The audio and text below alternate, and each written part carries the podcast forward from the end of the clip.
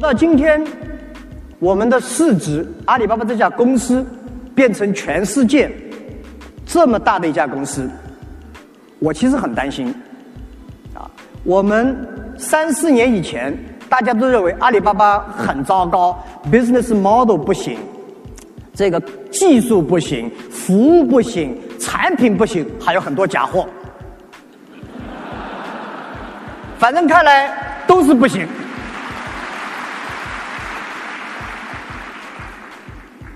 我跟同事讲，我们其实比别人想象的要好。但是今天，所有的人都认为阿里巴巴啊了不起，中国的骄傲，互联网的奇迹，这个电子商务做的那么好。其实我们远远没有别人想的那么好，我们还是一家很年轻的公司，只有十五年，十五年的成功并不意味着你未来会成功。我们有我们在做前人没做过的事情，所以这些东西让我们要很理性的看待自己。